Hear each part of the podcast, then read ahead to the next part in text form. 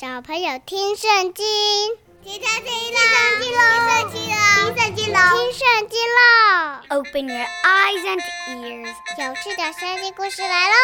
Let's begin。Hi everyone, my name is Teacher Winnie, and welcome back to 小朋友听圣经, Where I tell you stories of the Bible, and at the same time, you get to learn a little bit of English. 小朋友，你还记得上一次的故事，我们讲到了以撒娶新娘的故事吗？他的爸爸亚伯拉罕请他的 trusty servant 老总管。回到他的家乡美索不达米亚平原，去带回一位属于他亲族的女子来作为以撒的妻子。而老总管也靠着上帝给他的智慧跟帮助，顺利的带回了一位女子，名为利百加。Kids, do you remember the story from last week? Isaac had grown up and needed to find a wife. So Abraham sent his trusty old servant, Lao Zongguan, back to his homeland to bring home a young lady related to his family. And with the help of God, the trusty old servant completed this mission and brought back a young lady from Mesopotamia. The young lady is known in the Bible as Rebecca, a beautiful name it was. So Isaac and Rebecca got married and had two kids, Esau and Jacob. Now remember, these events are all part of God's promise to Abraham.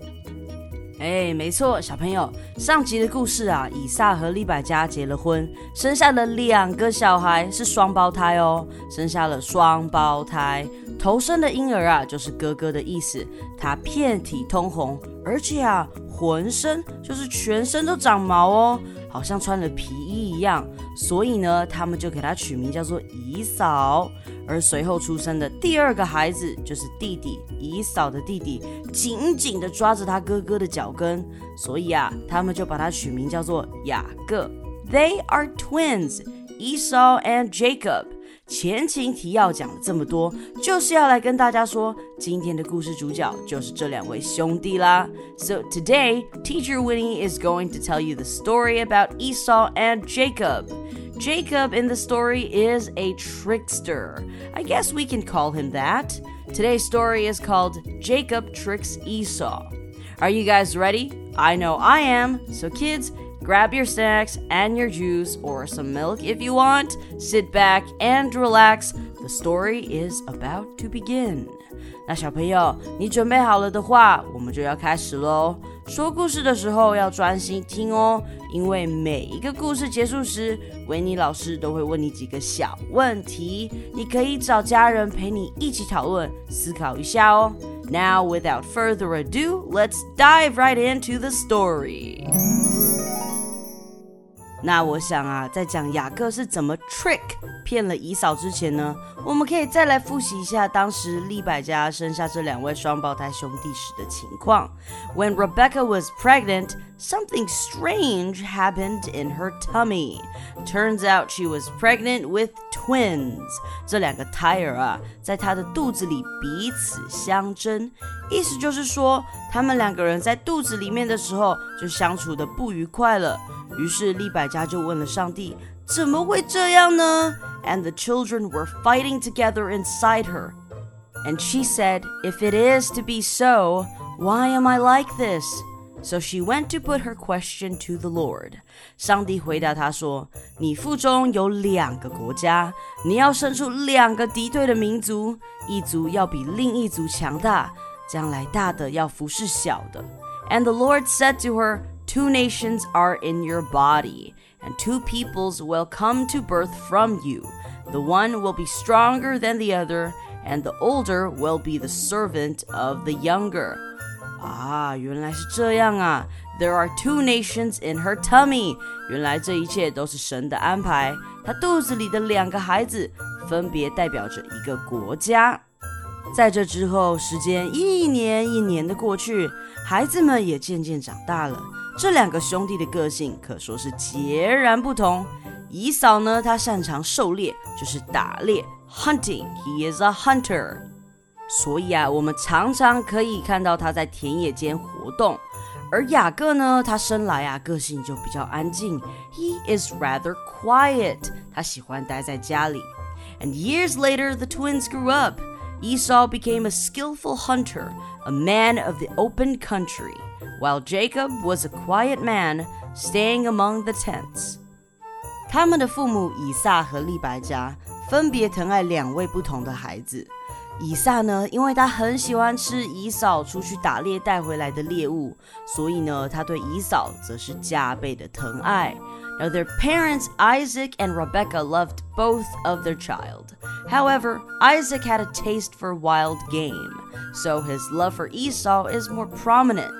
那至于利百加呢，则是比较疼爱生性安静的雅各。On the other hand, Rebecca loved Jacob more. 有一天，雅各正在家里熬煮一锅美味的红豆汤，味道好香哦。嗯，甜美的红豆汤，光用想的就让我口水直流。One day, Jacob was cooking some stew, some delicious lentil soup.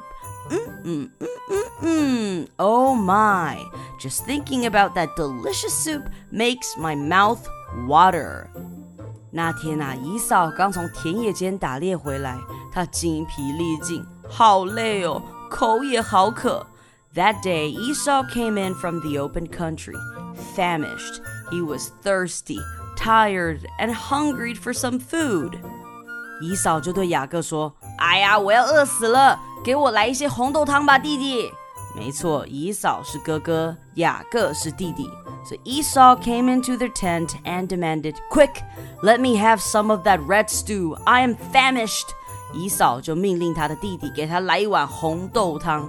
小朋友，讲到这里，再跟大家讲一个小小 fun fact。你们知道，其实姨嫂还有另外一个别名，一个小名，a nickname 吗？它叫做以东。以东的意思呢，就是红色的意思。以东红彤彤，还记得以嫂出生的时候是怎么样吧？它遍体通红，而且浑身都长毛，好像穿了皮衣一样。至于雅各呢，他的名字也是有意思的哟，就是抓住 to grip or to grab。因为雅各在出生的时候啊，弟弟他是紧紧的抓着他哥哥的脚跟哦，所以呢，他们就把他取名叫做雅各。他们啊，各代表着两个国家，而他们将要互相竞争。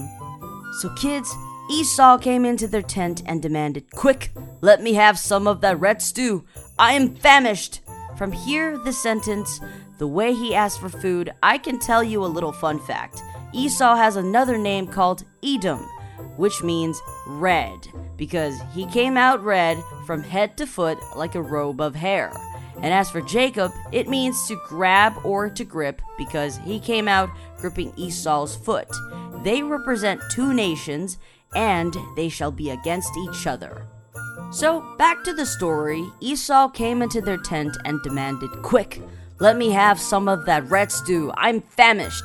以扫对雅各说：“哎呦，我要饿扁了， 给我来一些红豆汤吧，弟弟，我的肚子都在咕噜咕噜叫了。”小朋友，这个时候我们就要注意了，因为雅各啊早就想好一个计谋。Jacob had a plan. When his older brother Esau demanded for the stew, he had already formed a plan. 所以雅各就会说：“好啊，那从今天开始，你就把长子的名分卖给我吧。从今天开始，我雅各就是哥哥，你以扫就是弟弟了，如何？这样好不好啊？So when Esau demanded for the stew, Jacob replied, First, sell me your birthright. From now on, I'm the bigger brother. You, Esau, shall be the younger brother, and you will listen to what I say. Hmm. Kids, do you think Esau would be okay with this? Will he really sell his birthright to Jacob? I don't know, but I certainly hope not. That would not be wise. Look, I'm about to die, Esau said. What good is the birthright to me?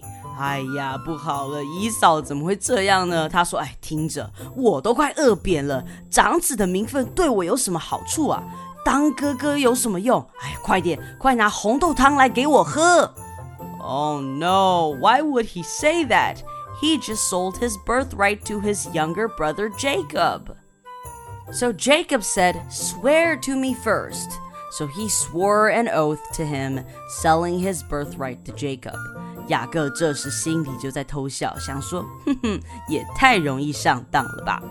雅各跟姨嫂说：“好，那你现在向我起誓，向我发誓，做保证，保证你会把你长子的名分给我，我就给你喝。”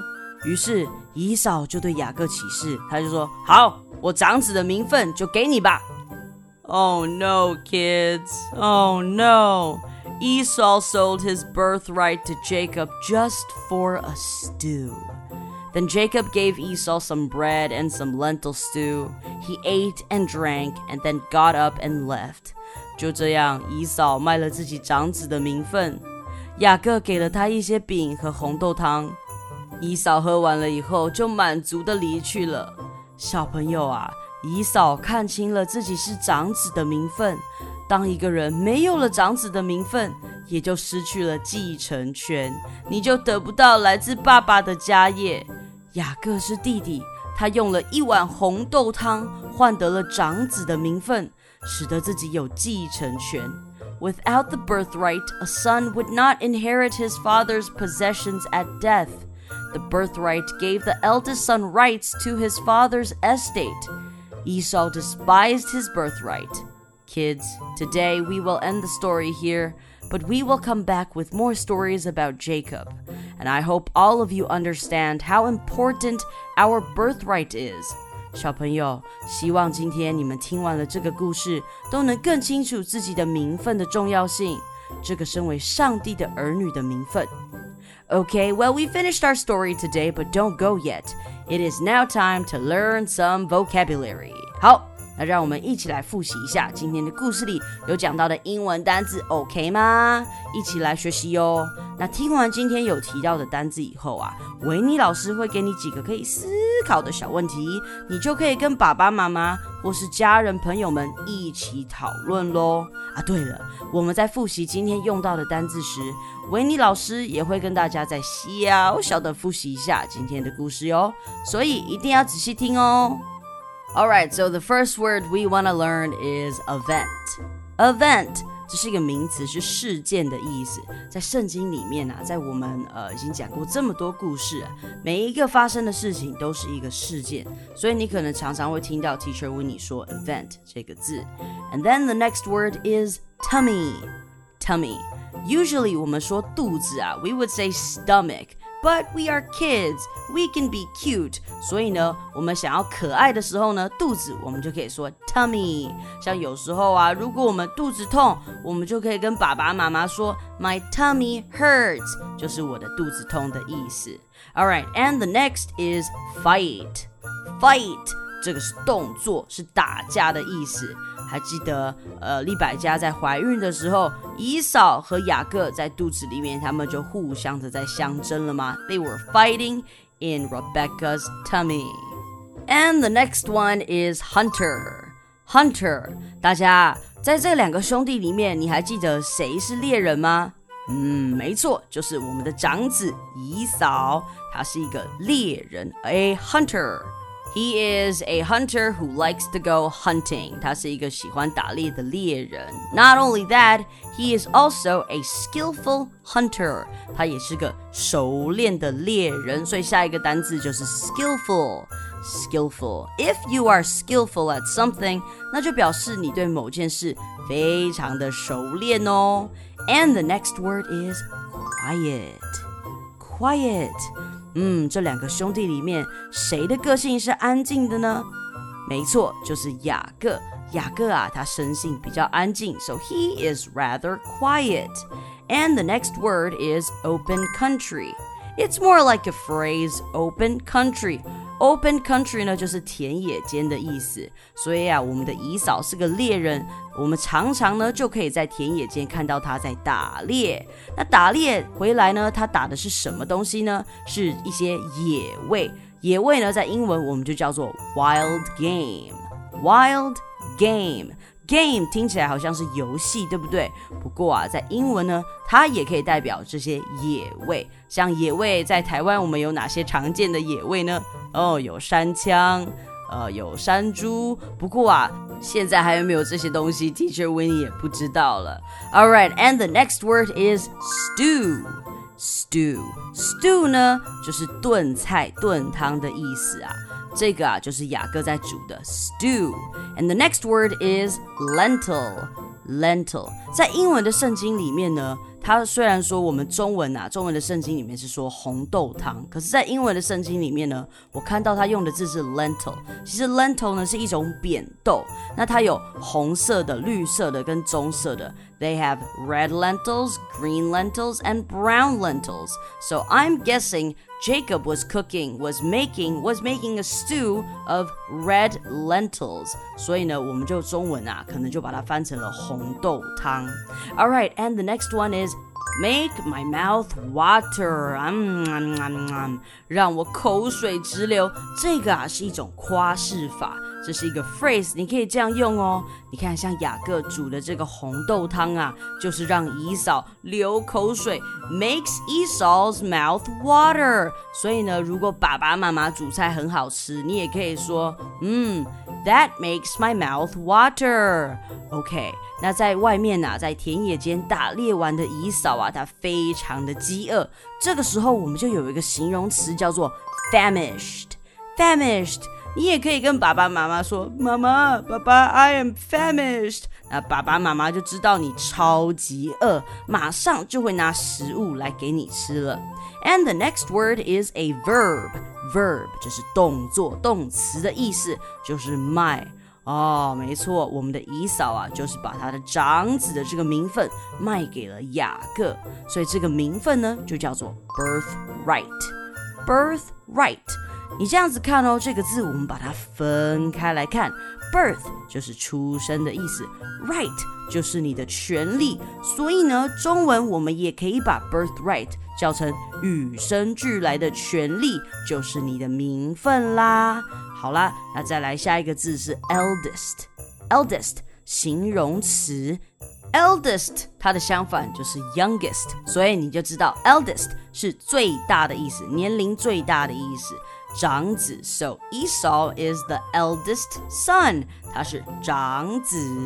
And then the last word is estate。estate 这是一个名词哦，是财产或是遗产，就是啊某人死掉之后呢会留下来的产业。所以呢，if you are the eldest son，if you are if you are the eldest son，if you have the birthright of the eldest son，you can inherit your father's estate。